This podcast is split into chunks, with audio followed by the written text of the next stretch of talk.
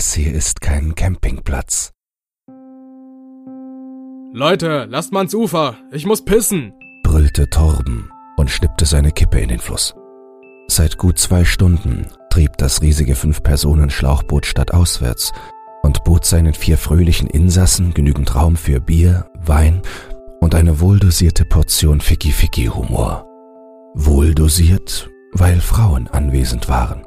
Torbens Freundin Susa, die gerade eine Mische zubereitete und bei einem unerwarteten Paddelschlag ihrer besseren Hälfte einen Schwall Gin in den Schritt schüttete. Und auf der anderen Seite Melly, die aufgrund des plötzlichen Schubs mit ihrer Zunge nur noch tiefer in dem Rachen ihres Freundes Felix versank. Hey, Rief Felix in Richtung Torben und lachte. wozu die Eile? Ich sag doch, ich muss pissen.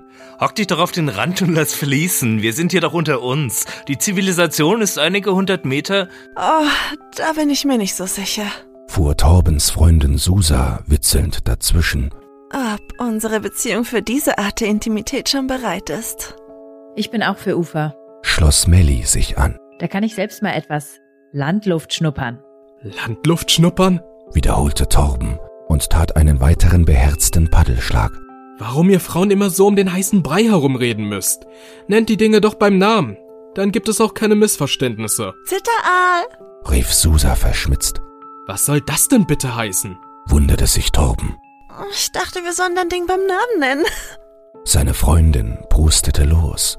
Felix und Melly stimmten mit ein. Torben wirkte etwas angesäuert und paddelte schneller, worauf Felix scherzte, Ich glaube, er ist geladen. Zitteraal eben. lachte Susa, Ich muss einfach pissen, Alter. brüllte Torben in Richtung Felix. Halt den Mund. Er deutete mit dem Paddel einen Seitenhieb in dessen Hüfte an und musste selbst ein wenig grinsen. Als es langsam dunkel wurde, hielt die heitere Partybrigade Ausschau nach einem geeigneten Ort für ihr Nachtlager. In einem kleinen Beiboot zogen sie Zelte, Schlafsäcke, Proviant und was sonst noch so für einen zweitägigen Wochenendtrip in der Flusslandschaft vonnöten war, hinter sich her. Nachdem sich die Truppe einige durchaus geeignete Anlegestellen gegenseitig ausgeredet oder aufgrund von Unachtsamkeit an sich vorbeiziehen lassen hatte, war es inzwischen so dunkel, dass es nun allerhöchste Eisenbahn war. Sie setzten an einer halbwegs ebenen Uferstelle an, die vom Wasser aus den Anschein machte, dicht bewaldet zu sein. Immerhin wollte man durch verhüllendes Blattwerk einer möglichen Bußgeldstrafe fürs Wildcamping entgehen. Während Felix, Susa und Melly die Ausrüstung an Land luden, ging Torben erstmal einige Schritte in das unbekannte Terrain hinein, um die Lage zu checken. Dabei erklomm er, ein paar Meter vom Ufer entfernt, eine kleine Anhöhe und musste feststellen, dass man es wohl doch nicht ganz so gut getroffen hatte. Denn oben angekommen, hörte der kleine Waldabschnitt auch schon wieder auf und ging unmittelbar in ein drei oder vier Fußballfelder großes Weizenfeld über. Kurz überlegte Torben, ob es nicht besser wäre, doch noch ein Stückchen weiter zu paddeln. Aber im Grunde blieb ihnen kaum eine andere Wahl. Die Dunkelheit, kombiniert mit dem allgemeinen Alkoholpegel, hätte die weitere Standortsuche wohl zu einem Ding der Unmöglichkeit gemacht, zumal man ja gar nicht sicher sein konnte, dass eine merkliche Verbesserung in näherer Umgebung überhaupt in Aussicht stand. Außerdem waren hier oben weit und breit weder Haus noch Straße zu sehen, womit ihm das Risiko entdeckt und dann auch noch gemeldet zu werden gering genug erschien. Nur eine alte Mühle prangte in weiter Ferne hinter den Feldern. Es würde schon schiefgehen. Also stapfte Torben wieder herunter und half dabei, Zelte, Schlafsäcke, Alkohol und Co. die Anhöhe hinauf zu befördern und am flachen Untergrund zu Fuße des Weizenfeldes ein kleines Lager zu errichten. Du auch? fragte Torben in Richtung Melly und hielt ihr einen Joint hin. Die Zelte standen, das Lagerfeuer knackte, die Boombox brummte, Danke, ich passe. Weiß nicht, ob das so eine gute Kombi ist. erwiderte Melly und zeigte auf ihren kupfernen Moskau Mulebecher, Dope auf Mule, das rat ich dir. Warf Felix ein und kniff seiner Freundin spielerisch in die Hüfte, Das reimt sich ja noch nicht mal. beschwerte sich Susa, Das ist ja der Witz. sagte Felix. Immer schön die Erwartungen brechen. Oh, Susa schaute in Richtung Torben. ist das nicht eigentlich dein Job? Was soll denn der Mist? Hab ich dir irgendwas? Wie wäre es mit sprang Melly dazwischen, Dope of Mule? Das ist nicht cool. So wird ein Schuh draus. Lobte Susa und stieß mit Melly an. Die Tüte war gerade bei Felix, als sich seine Stimme leicht verdunkelte. Hey, hey, warte mal, was, was ist denn das? Seht ihr das? Er deutete in Richtung Weizenfeld. Und tatsächlich, in weiter Ferne ragte zwischen den Ähren ein schwarzer Umriss empor, etwa menschengroß, mitten auf dem Feld. Zunächst hätte man annehmen können, es sei eine Vogelscheuche, denn verharrte der Umriss einfach starr an Ort und Stelle. Aber wäre ihnen eine Vogelscheuche, Alkoholpegel hin oder her, nicht schon eher aufgefallen? Und bewegte sich eine Vogelscheuche klar und deutlich auf kleine Lagerstätten zu, an denen vier gesellige Twens kiffend und trinkend um ein Feuer herumsaßen, Ich glaube, es kommt auf uns zu. sagte Melly leicht besorgt, Was ist das? Jetzt mach doch mal halblang. versuchte Torben zu beschwichtigen. Ihr habt echt so viele Horrorfilme gesehen. Was soll denn das schon sein? Ich hab doch gesagt, meine Mucke zieht die Leute an, wie das Licht die Motten. Scheiße, ich wusste doch, dass das zu laut ist. maulte Felix, woraufhin Susa widersprach. Aber jetzt mal im Ernst. Hier ist weit und breit kein Haus, keine Menschenseele. Wer hätte denn ahnen können, dass... Der Umriss war nun klarer zu erkennen. Das war ein Typ, der sich durch den Weizen hindurch einen Weg gen Lagerfeuer bahnte, Scheiße. Der kommt wirklich her. stellte Susa fest, Was, was will der denn? setzte Melly zögerlich hinzu, Versucht euch einfach ein bisschen zusammenzureißen. mahnte Torben, während der Typ sich dem Ende der Weizenwand näherte. Kontenance bewahren. Das wird jetzt kurz mal ernst. Wir wissen, dass es verboten ist, hier zu zelten. Aber wir wissen auch, dass sich mit ein bisschen Charme einiges regeln lässt. Da stand der Kerl plötzlich vor ihnen, dumpf angeleuchtet vom Schein des Feuers. Hey, Jungs. Und, und Mädels, bröckelte es aus ihm hervor, mit tiefer, leicht nervöser Stimme. Er war vielleicht Mitte 30, trug ein kariertes Holzfällerhemd, eine Latzhose und Gummistiefel. Genauso stellte man sich wohl einen klassischen Bauern vor, wobei das leicht aufgedunsene, rötliche Gesicht diesen Eindruck bestätigte, Hallo. sagte Torben mit sanfter, bemüht, selbstbewusster Stimme und nahm das Heft des Handelns in die Hand, Schön, dass du hergefunden hast. Da ist die Party ja komplett. scherzte er. Da der Fremde nicht reagierte, hoffte er, dass es nicht zu ironisch rüberkam. Melly und Susa glotzten angespannt ins Feuer. Felix nippte an seinem Bier. Bist du von hier? Du hast bestimmt das Feuer bemerkt. Sorry, wir wollten nicht. Das ist verboten. Zelten ist dir verboten. Ja, ich. Entschuldige. Wir. Wir sind mit dem Schlauchboot unterwegs und. und haben uns vom Timing her etwas verschätzt. Wir wollten eigentlich viel weiter Richtung. Dann wurde es plötzlich dunkel und wir mussten irgendwie handeln. Ist ihr verboten, wiederholte der Typ einfach seine Worte, während er Susa ziemlich offensiv auf die Oberweite starrte, die sich deutlich unter ihrem eng anliegenden Wollpulli abzeichnete. Das wissen wir ja. Uns blieb aber in dem Fall keine andere Wahl, verstehst du? Was willst du jetzt machen? Warf Felix spitz ein, Verklag uns doch. schloss sich Susa an, worauf Torben weiterhin versuchte, die Spannung aus der Situation zu nehmen. Hör mal, hast du vielleicht Bock auf ein Bier? Er hielt dem Typen eine Dose hin. Ich heiße Torben. Das sind meine Freunde. Susa, Melly, Felix. Wer bist du? Der Typ starrte erst auf Torben, dann auf die Dose. Es wirkte, als würde es in ihm rattern. Setz dich doch kurz zu uns. Ist doch nichts dabei. Der Weizen riecht heute frisch, sagte der Typ. Er nahm die Dose entgegen und setzte sich hin. Habt ihr die Störche klappern hören? Ich. Ich heiße Fred. Ähm. Torben wirkte etwas überfordert. Fred also. Cool. Störche nicht, aber. Fred öffnete die Dose und nahm einen kräftigen Schluck. Frisch, oder? Sagte Torben und deutete auf das Bier. Auch wenn es kein Weizen ist. Fred verzog keine Miene, ließ seinen Blick über das Feuer hinweg in Richtung Melly schweifen und landete dann wieder bei Susa. Ihr wisst schon, dass das verboten ist mit den Zelten. Aber ihr habt das bestimmt nicht so gemeint. Er zwinkerte Susa zu, wie in Zeitlupe, was reichlich befremdlich wirkte. Sag mal, hast du was im Auge? zeigte Torbens Freundin eine Reaktion und konnte einen genervten Unterton nicht verbergen. Melly warf ihr einen drohenden Blick zu, nach dem Motto, sie solle es nicht übertreiben. Fred aber wirkte so, als würde er von all dem nichts mitbekommen. Er nahm einfach noch einen kräftigen Schluck aus der Dose und drehte sich halbherzig in Richtung Torben. Was macht ihr so? fragte er. Du meinst beruflich oder generell? Hm, so generell so. Nun, generell, naja, man kann sagen, dass ich mein Hobby zum Beruf gemacht habe. Ich bin YouTuber, weißt du? Mein Kanal hat seit... Geile Schuhe, unterbrach ihn Fred und starrte Susa auf die Oberweite. Was ist eigentlich dein Scheißproblem? brach es jetzt aus ihr heraus.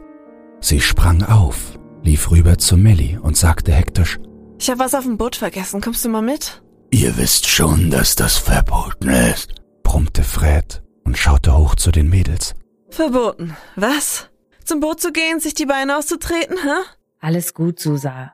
versuchte Melly ihre Freundin zu beschwichtigen. Ich komme mit, alles okay. Als die beiden dabei waren, den kleinen Abhang runterzusteigen, rief Fred ihnen hinterher. Alles okay, Susa. Ich wollte eh gerade mal groß. Er trank den Rest des Bieres auf Ex, legte die leere Dose zu den anderen und hiefte seinen Körper nach oben.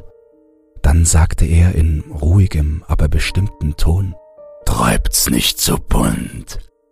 Er tauchte wieder ein in die Wand aus Weizen und verschwand im Dunkel der Nacht, Fred, come to bed.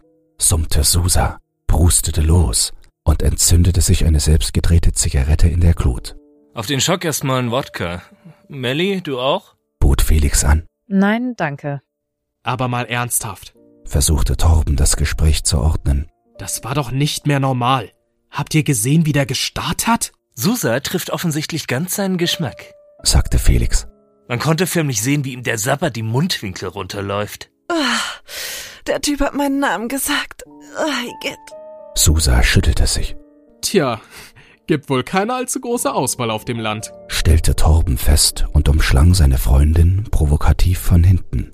Da kommt ihnen ein bisschen Frischfleisch aus der City gerade recht. Pass auf, dass du dir nicht die Finger verbrennst. scherzte Susa und deutete an, die Kippe auf seiner Hand auszudrücken. Das ging eine Weile so weiter. Die Freunde tranken, rauchten, scherzten, hörten Musik und hatten über den Rausch der Nacht diese absonderliche Begegnung beinahe vergessen, als erneut ein schwarzer Umriss mitten aus dem Weizenfeld emporragte. Dabei war es so, als tauchte er einfach aus dem Nichts auf, als hätte er sich nicht aus weiter Ferne kommend den Weg bis zu diesem Punkt im Feld gebahnt, sondern sich einfach irgendwann zwischen den Ähren aufgerichtet. Melly, die nüchternste von allen, war die erste, die ihn bemerkte, aber bevor sie sein erneutes Eindringen in ihre Lagerstätte ankündigen konnte, stand er auch schon wieder vor ihnen. Mit einem Kuchen in der Hand. Ein Freundschaftsangebot, brabbelte Fred, worauf Susa so sehr erschrak, dass sie ihre glühende Kippe in ihren Moskau Mule fallen ließ. Als Wiedergutmachung, schob der bizarre Bauer mehr beiläufig als ernst gemeint hinterher. Seine Blicke suchten Susas Oberkörper nach etwaigen Erhebungen ab, doch diese hatte längst eine Jacke übergezogen. Was denn für eine Wiedergutmachung? Erkundigte sich Torben, der nun auch ein wenig unbequemer klang. Ist doch nichts passiert. Ist doch alles cool. Dass es nicht so richtig geklappt hat. Zwischen uns. Scheiße, Alter. Es ist mitten in der Nacht. Was stellst du dir vor, was hier klappen soll?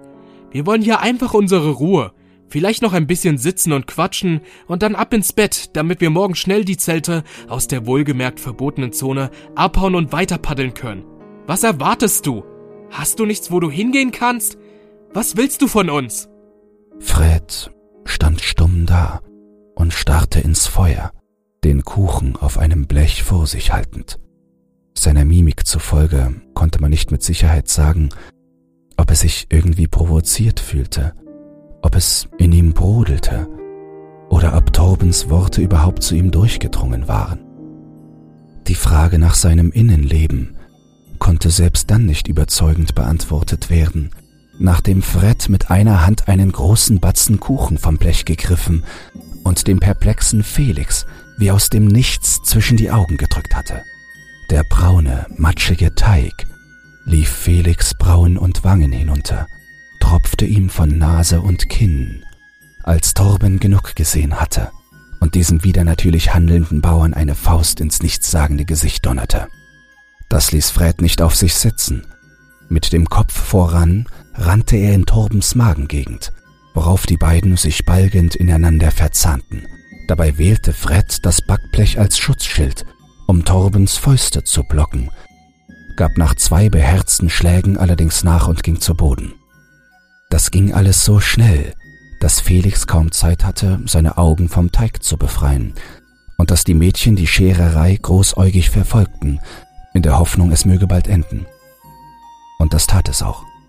Denn als Fred offensichtlich bezwungen war, ließ Torben heftig schnaubend von ihm ab, worauf sich ersterer wieder sammelte, sich hastig aufrappelte und im Weizen verschwand. Das war genug widrige Sichtverhältnisse und Alkoholpegel hin oder her. Hier wollte und konnte man nicht bleiben.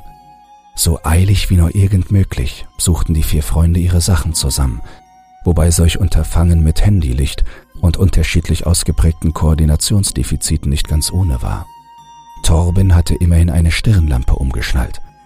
Der Lichtkegel zuckte chaotisch auf und ab, als er seinen Schlafsack zusammenrollte und den ersten Hering aus dem Boden zog. Dann aber schwenkte er rüber zu Susa, die sich gerade torkelnd von der Lagerstätte entfernte. Hey, was machst du da? rief er seiner Freundin hinterher. Weißt du, manche Dinge wirst du nie über mich erfahren, lallte sie vielsagend und spuckte ins Gras. Sie ging noch weiter weg, so weit, dass sie Torbens Lichtkegel nicht mehr erhaschen konnte, hinter einen Baum und einigermaßen außer Hörweite als sie ihren säuerlichen Mageninhalt im Dickicht versprühte, kam Fred aus dem Weizen hervorgeprescht und nietete sie von hinten um. Hastig drehte er sie auf den Rücken, stemmte sich mit den Knien voran über sie und patschte ihr eine Hand auf den vom Speien klitschigen Mund, auf das sie nicht zu hören war. In diesem Moment aber brach sich ein weiterer Schwall Bahn, der jetzt klumpig zwischen Freds Fingern hindurchquoll, so dass dieser verdutzt seine Hand wegzog und Susa aus vollem Leibe um Hilfe schreien konnte. Torben, der seit ihrem Verschwinden ohnehin in Lauerstellung war, schnappte sich einen Hering und sprintete los, Felix hinterdrein. Fred war gerade dabei, Susas Jacke und Pullover gewaltsam nach oben zu stülpen, als ihm Torben auf den Rücken sprang und den spitzen Gegenstand zwischen seine Schulterblätter schob. Der Bauer jaulte auf und griff hinter sich, Felix bearbeitete ihn von der Seite. Susa rappelte sich auf und rannte zurück zu den Zelten. Und da. Ein Licht. Ein grelles Licht vom Weizen her, das allmählich immer näher kam und schließlich Torben mitten ins Gesicht leuchtete. Dieser wandte sich um und ließ ab von Fred. Felix tat es ihm gleich und da standen sie vor ihnen, leicht vom Mondlicht erhellt, den Lichtkegel der Taschenlampe aufs Geschehen gerichtet. Zwei ältere Leute im Schlafanzug. Ein Herr und eine Dame, deren Bekleidung, dem verschnörkelten Blumenmuster nachzuurteilen, partnerschaftlich aufeinander abgestimmt war. Was ist hier los? sagte der Herr, in dessen tiefer, kratziger Stimme schon wie bei Fred eine für die Situation überraschend unangebrachte Beiläufigkeit mitschwang. Torben und Felix waren so perplex, dass sie zunächst kein Wort hervorbrachten und lediglich sahen, wie sich Melly näherte, empfangen vom grellen Licht der Taschenlampe. Was soll das werden? fragte nun die Frau. In ihrer Stimme lag eine seltsame Mischung aus Strenge und auflockernder Kumpelhaftigkeit. Ihr wisst schon, dass Zelten hier verboten ist. Ich, wir, stammelte Torben und wurde jäh von dem Herrn unterbrochen, der nach wie vor verdächtig geistesabwesend klang. Warum habt ihr das getan? Er leuchtete auf Freds Rücken, in dem noch immer der Hering steckte. wir, er, er hat meine Freundin angegriffen, wollte ja an die Wäsche, sie, Die hier? warf die Dame dazwischen und leuchtete auf Melly, nein, sie, sie ist zurück zum, Campingplatz. sagte der Mann, Ihr müsst wissen, das hier ist kein Campingplatz. versuchte sich die Dame in Ironie, Das wissen wir. sagte Melly aufgelöst. Es tut uns so sehr leid. Wir machen eine Schlauchboottour und haben irgendwie die Zeit vergessen und plötzlich war es dunkel und Das stimmt. Schloss Felix sich an, wirkte aufgebracht. Es tut uns leid, wir hätten das nicht tun sollen, aber können wir mal kurz drüber reden, was dann passiert ist? Ist das Ihr Sohn? Er schaute zu Fred, der inzwischen auf dem Boden saß und sich wegduckte, als ihn der Lichtkegel traf. Melly erblickte den Hering, was ist denn passiert? fragte sie außer sich, er hat versucht, sie zu vergewaltigen.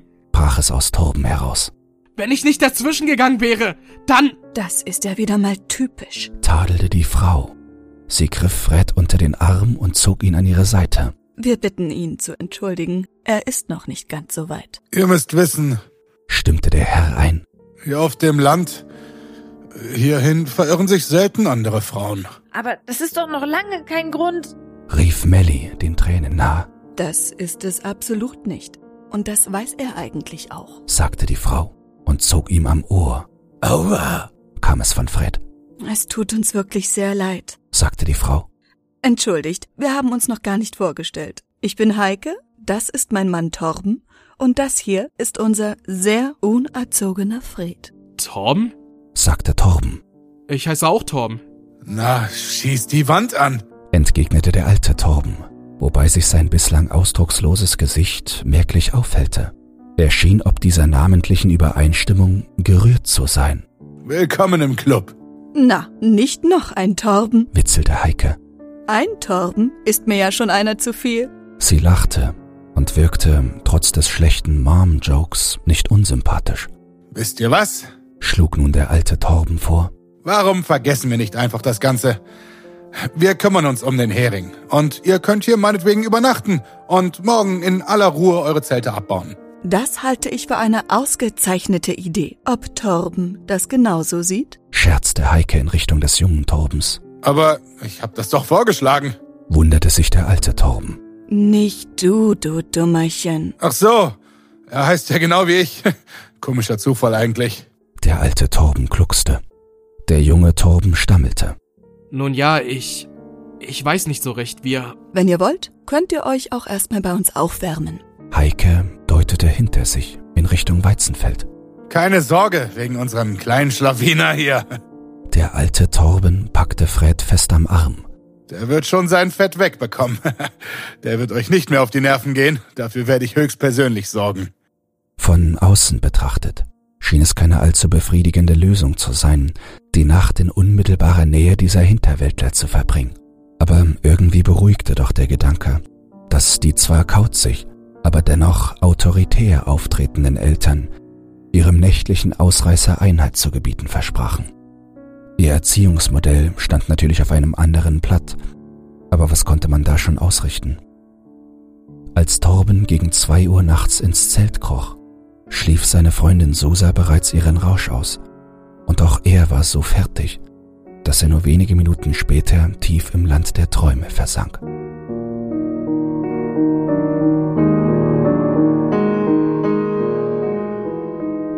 Rascheln vor dem Zelt. Melly, die bisher kein Auge zugedrückt hatte, schnellte nach oben und lauschte. Felix neben ihr schnarchte so laut, dass sich das seltsame Geräusch nur unregelmäßig zwischen dessen Ausatmen hervortat. Ein klarer Ursprung war allerdings nicht auszumachen. Doch da. Ein leises Stapfen. Sie hatte es doch geahnt. Das hier war überhaupt keine gute Idee.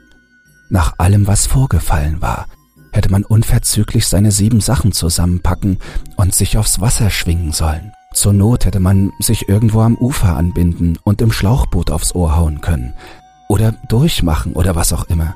Aber einfach hier zu bleiben und so zu tun, als hätte sich die Lage durch das jähe Auftauchen der Erziehungsberechtigten entspannt, die ihren Burschen offensichtlich nicht ansatzweise im Zaum zu halten verstanden, war doch Wahnsinn.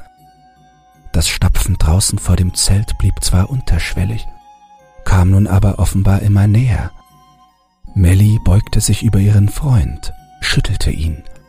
Dieser hörte auf zu schnarchen, schmatzte zweimal, drehte sich von ihr weg und rasselte wieder los. Als irgendwann nichts Ungewöhnliches mehr von draußen zu vernehmen war, hoffte Melly einfach, dass es von einem Tier ausging oder dass sie es sich vielleicht nur eingebildet habe. Immerhin sind in den letzten Stunden einige Joints rumgegangen, und auch wenn sie nicht selbst daran gezogen hatte, bestand doch die Möglichkeit, dass sie... Dadurch drang eine große Heckenschere mit den Spitzen voran die Zeltwand und durchtrennte im Bruchteil einer Sekunde Felix Unterarm.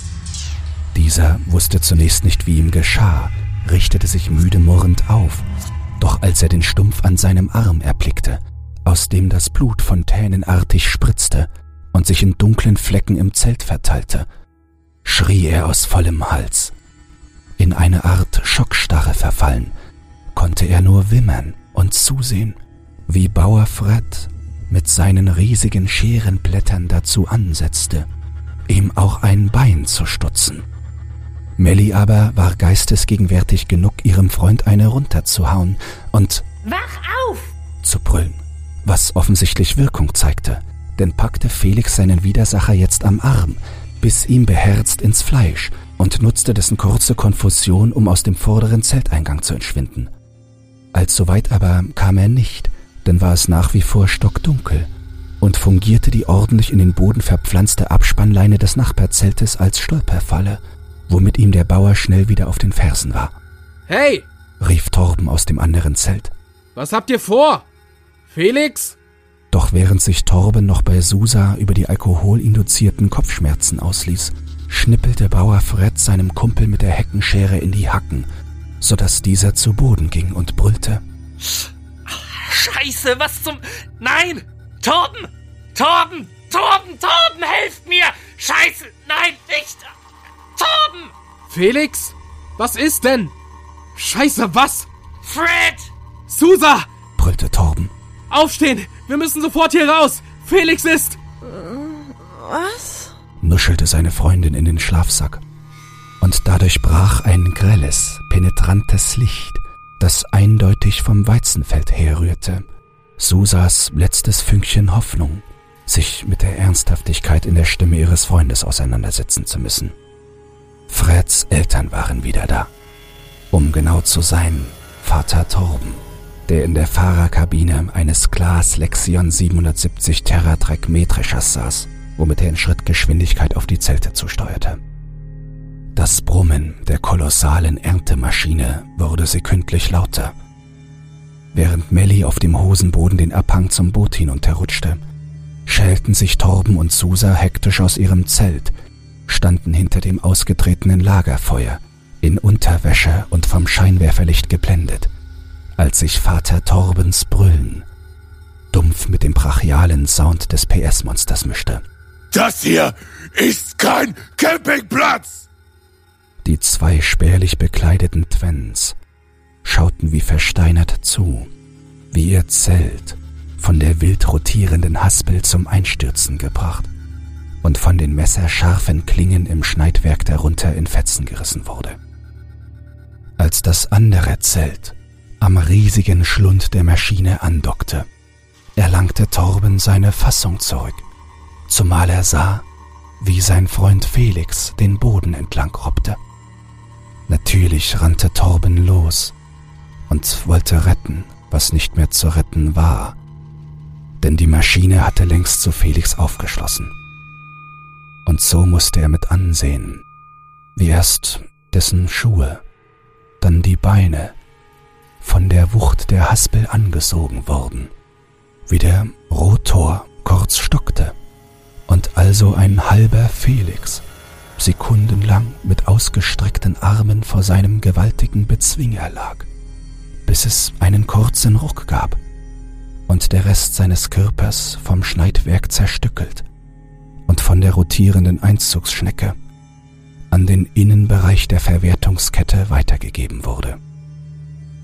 Ein Gemisch aus Stroh, Gras, Knochensplittern, Blut und Hack schoss aus dem Hinterteil der Maschine im hohen Bogen wieder heraus und landete klatschend auf Susa, die nun auch den Schuss gehört zu haben schien und Richtung Boot flüchtete. Kurz vor dem Abhang allerdings traf sie eine Heckenschere im Rücken, so dass sie das Gleichgewicht verlor, mit dem Kopf voran hinunterstürzte und bäuchlings liegen blieb. Bauer Fred wirkte so, als sei er selbst überrascht von seinem Werk. Erwartungsvoll schaute er hinauf zur Fahrerkabine und brachte ein kärgliches Mundwinkelzucken hervor, bevor er die Fährte seines Opfers wieder aufnahm. Mit einem Satz sprang er den Abhang hinunter und zog dem Mädchen die Schere aus dem Rücken, worauf das Blut von der Wirbelsäule ausgehend zu beiden Seiten an ihr runterfloss. Und wieder drehte er sie um, und wieder stemmte er sich mit den Knien voran über sie. Doch diesmal war nicht allzu viel Gegenwehr zu erwarten, so dass er ihr das mächtige Schneidegerät wie ein Schwert zwischen die Brüste rammen konnte.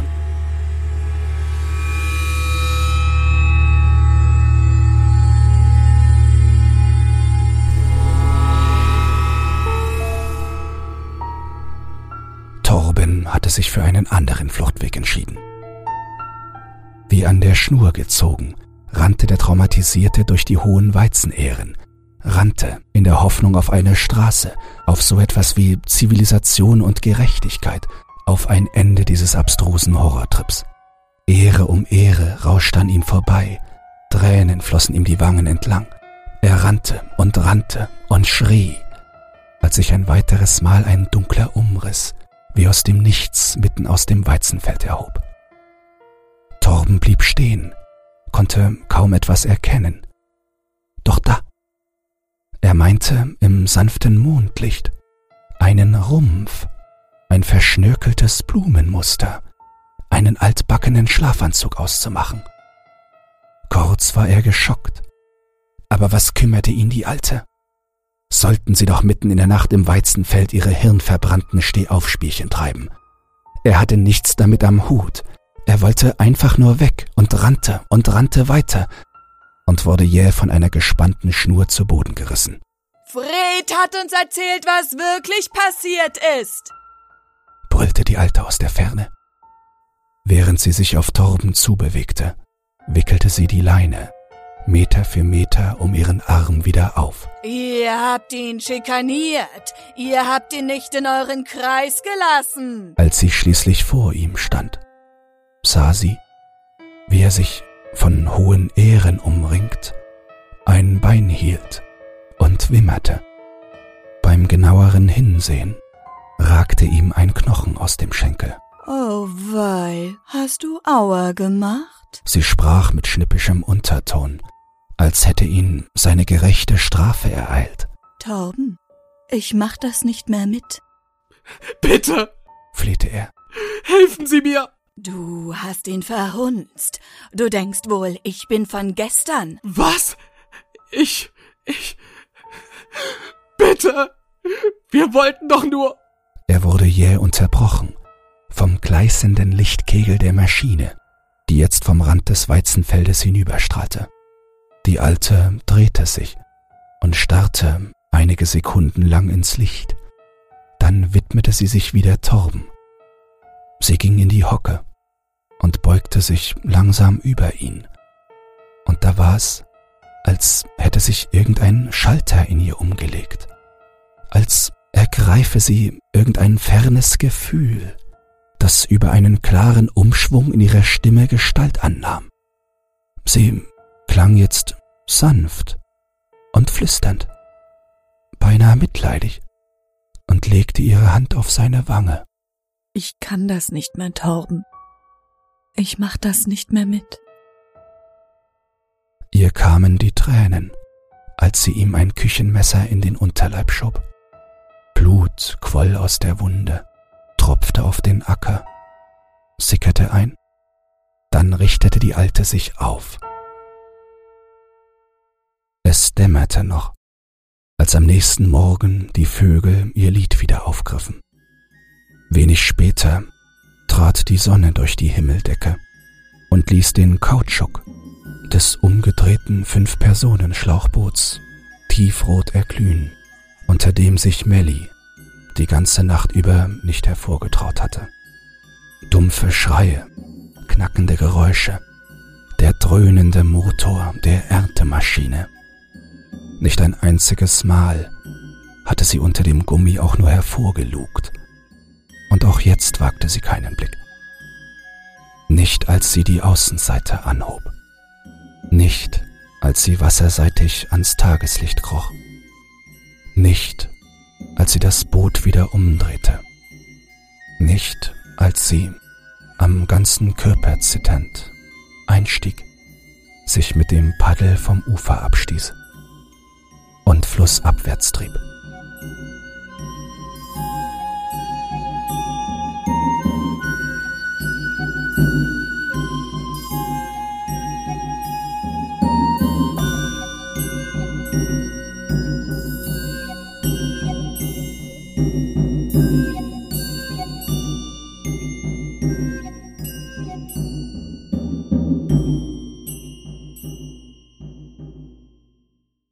hast alle Folgen durchgehört oder Bock auf ungekannte Dimensionen des Horrors. Ich habe einen neuen Podcast und darum geht es.